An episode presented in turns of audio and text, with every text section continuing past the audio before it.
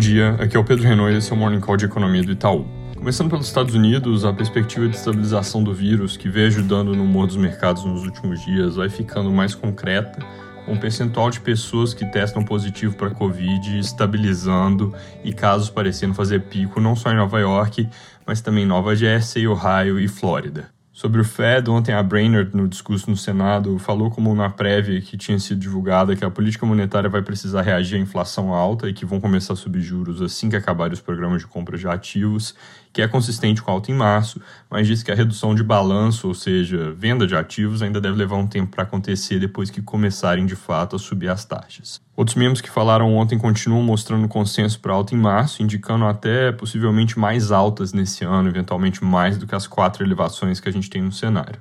Hoje, destaque do dia por lá deve ser o dado de vendas no varejo de dezembro, para qual nossa projeção é queda de 1,5%, em linha com quem está olhando mais no detalhe para dados de cartão de crédito que mostram desaceleração, mas abaixo do consenso de mercado mesmo, que está com queda de 0,1%. Também sai produção industrial, que deve ficar mais ou menos de lado no mês, queda de 0,2% na nossa projeção e alta de 0,2% no consenso. Na Europa, saiu a primeira prévia do PIB alemão em 2021, veio com alta de 2,7%, em linha com o que se esperava, sem recu recuperar a queda de 4,6% de 2020, em função aqui de todo o estrago que a Delta ainda fez na região na primeira metade do ano passado. Onda de Omicron, por sua vez, continua mostrando tendência de estabilização em boa parte dos países, tem recuo já bem claro em Londres, que fez pico, e Reino Unido como um todo, com a cara de que dobrou a esquina também. Sem grandes novidades na China em termos de pandemia, os casos continuam se espalhando nas províncias de Tianjin e Henan, mas não apareceram em outros lugares.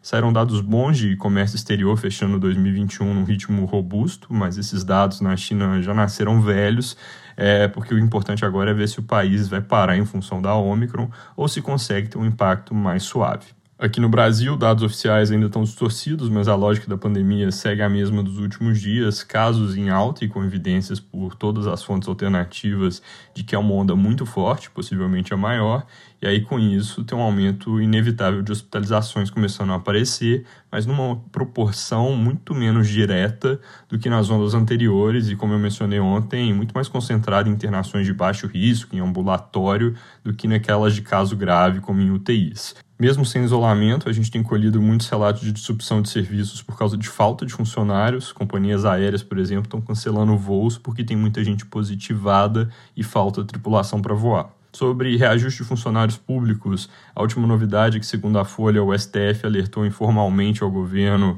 sobre o risco jurídico de fazer um reajuste limitado a apenas algumas categorias. Segundo o jornal, eles disseram que o reajuste dessa forma poderia levar a uma enxurrada de ações no judiciário e resultar numa decisão de dar o mesmo tratamento para todo mundo, com um impacto ali que seria potencialmente grande, lembrando que 3 bilhões é o custo para cada 1% de aumento se todas as categorias forem atendidas. Outros jornais reportam que os auditores da Receita, que foram os primeiros a protestar, vão ter reunião com o ministro Paulo Guedes e que, sem uma proposta efetiva do governo, eles planejam ampliar os esforços para a mobilização que está programada para terça que vem. Falando de números, ontem o resultado do setor de serviços em novembro veio muito melhor que o esperado, teve alta de 2,4% no mês, contra a nossa projeção que era de 0,2% e consenso de mercado que estava mais ou menos por ali. Mesmo para um dado que costuma oscilar bastante, a surpresa foi forte, mas olhando dentro do indicador, o que causou essa alta, é, a gente vê que a maior parte da surpresa veio de serviços de TI,